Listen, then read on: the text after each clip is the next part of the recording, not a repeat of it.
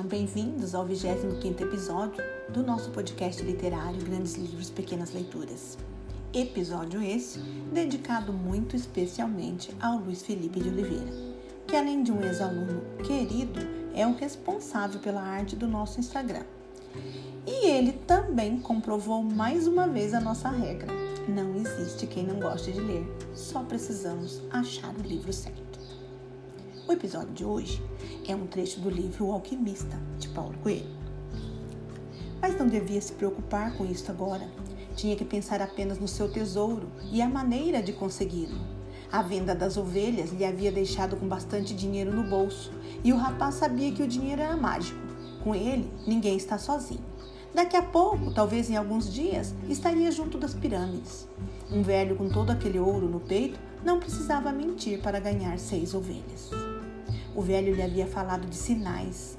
Enquanto atravessava o mar, ele havia pensado nos sinais. Sim, sabia do que ele estava falando. Durante o tempo em que estiveram nos campos de Andaluzia, havia se acostumado a ler na terra e nos céus as condições do caminho que devia seguir.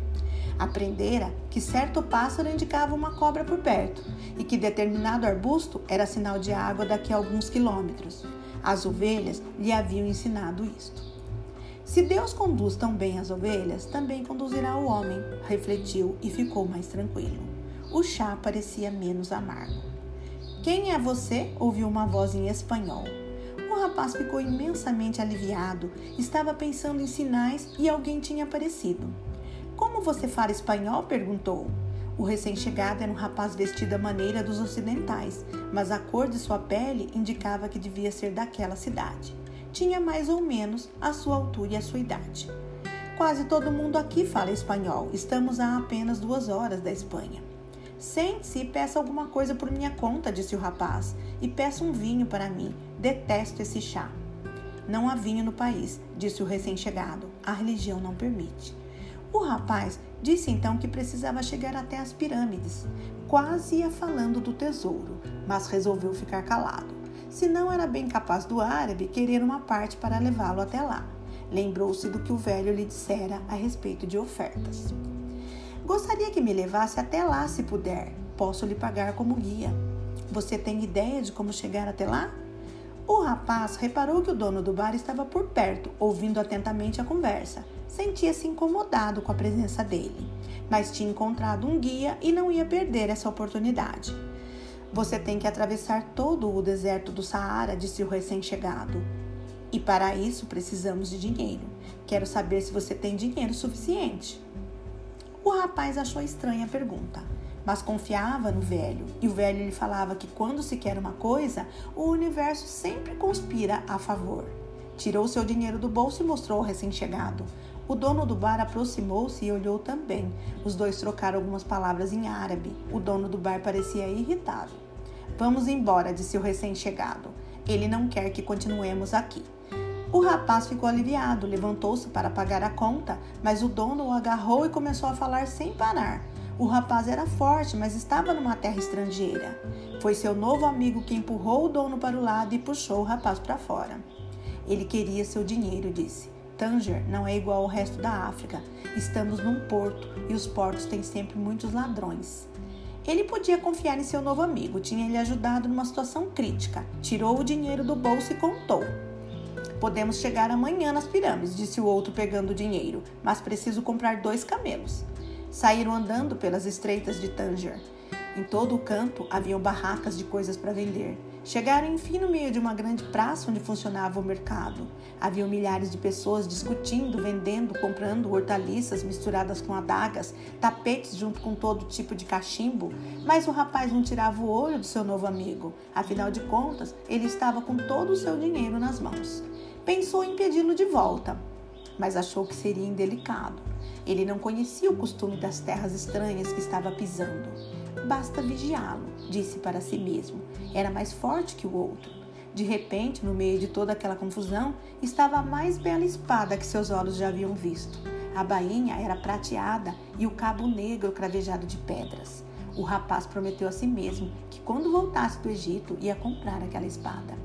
Pergunte ao dono da barraca quanto custa, disse ele ao amigo, mas percebeu que tinha ficado dois segundos distraído olhando a espada. Seu coração ficou pequeno, como se o peito tivesse subitamente encolhido. Teve medo de olhar para o lado, porque sabia o que ia encontrar. Os olhos continuaram fixos na bela espada por mais alguns momentos, até que o rapaz tomou coragem e se virou. Em volta dele, o mercado, as pessoas indo e vindo, gritando e comprando, os tapetes misturados com avelãs, as alfaces junto às bandejas de cobre, os homens de mãos dadas pelas ruas, as mulheres de véu, o cheiro de comida estranha e em nenhum lugar, mas em nenhum lugar mesmo, o rosto de seu companheiro. O rapaz ainda quis pensar que haviam se perdido por acaso. Resolveu ficar ali mesmo, esperando que o outro voltasse. Pouco tempo depois, um sujeito subiu numa daquelas torres e começou a cantar. Todas as pessoas ajoelharam-se no chão, bateram com a cabeça no solo e cantaram também. Depois, como um bando de formigas trabalhadoras, desfizeram as barracas e foram embora. O sol começou a ir embora também. O rapaz olhou o sol durante muito tempo, até que ele se escondeu atrás das casas brancas que davam a volta na praça. Lembrou-se de que quando aquele sol nascera de manhã, ele estava em outro continente, era um pastor, tinha 60 ovelhas e um encontro marcado com uma moça. De manhã ele sabia tudo o que iria acontecer enquanto andava pelos campos. Entretanto, agora que o sol se escondia, ele estava num país diferente, um estranho numa terra estranha, onde nem sequer podia entender a língua que falavam. Já não era um pastor e não tinha mais nada na vida, nem mesmo dinheiro para voltar e começar tudo de novo.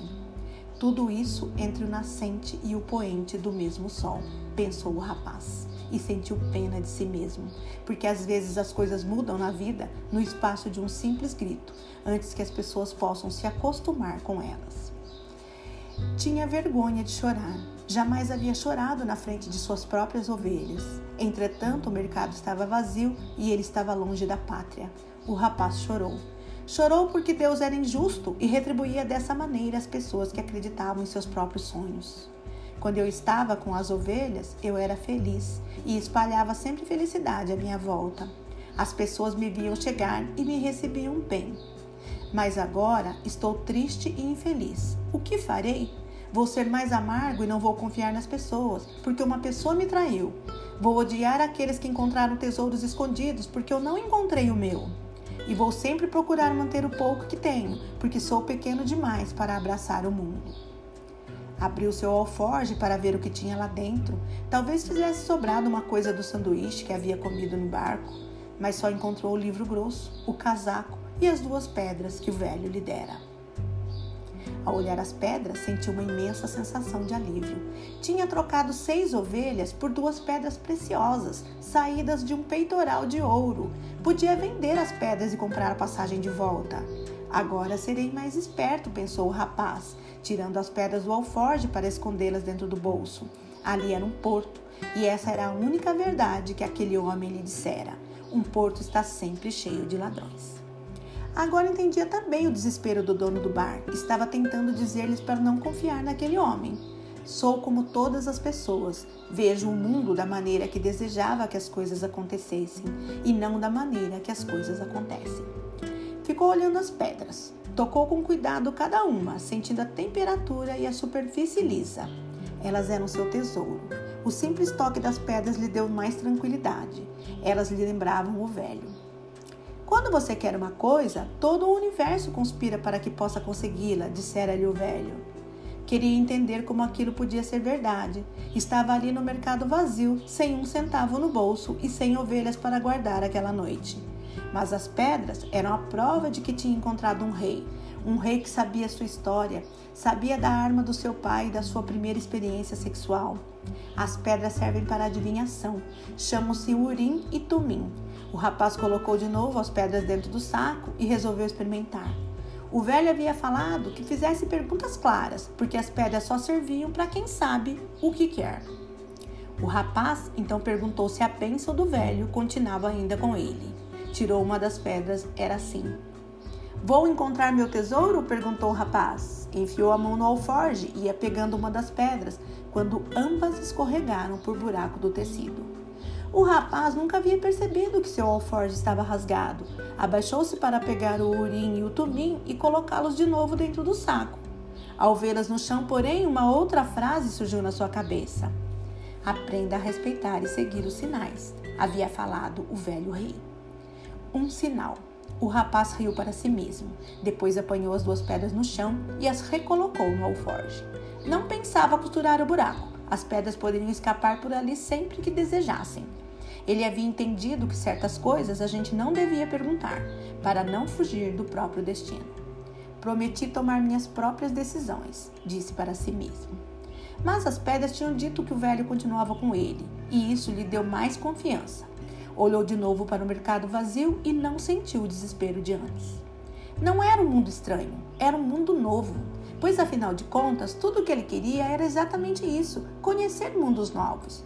Mesmo que ele jamais chegasse até as pirâmides, ele já tinha ido muito mais longe que qualquer pastor que conhecia. Ah, se eles soubessem que há apenas duas horas de barco, existem tantas coisas diferentes. O mundo novo aparecia na sua frente sob a forma de um mercado vazio, mas ele já vira aquele mercado cheio de vida e nunca mais iria esquecer. Lembrou-se da espada, foi um preço caro contemplá-la um pouco, mas também nunca tinha visto nada igual antes. Sentiu de repente que ele podia olhar o mundo como uma pobre vítima de um ladrão ou como um aventureiro em busca de um tesouro. Sou um aventureiro em busca de um tesouro, pensou antes de cair exausto no sono. Com mais de 30 anos de publicação, O Alquimista de Paulo Coelho segue ainda hoje inspirando novas gerações no Brasil e no mundo.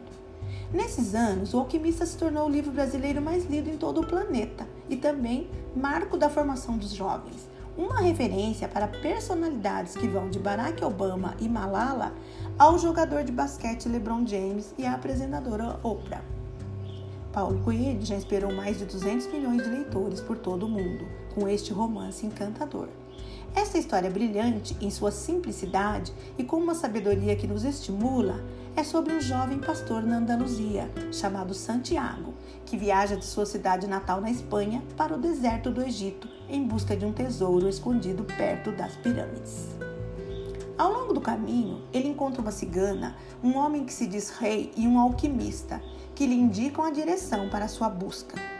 Ninguém sabe que tesouro é esse, ou se Santiago será capaz de ultrapassar os obstáculos do seu trajeto. Mas o que começa com uma jornada para encontrar bens mundanos se transforma na descoberta do tesouro que se encontra dele, dentro dele mesmo. Emocionante e profundamente humano, este clássico contemporâneo é um testamento eterno do poder transformador dos nossos sonhos e da importância de ouvirmos os nossos corações. Você pode ouvir esse e outros episódios acessando o link que está no nosso Instagram, Grandes Livros, Pequenas Leituras. E se quiser fazer críticas, comentários, sugestões, além do Instagram, temos também um e-mail, grandeslivros_pequenas_leituras@gmail.com. Muito obrigada e até a próxima!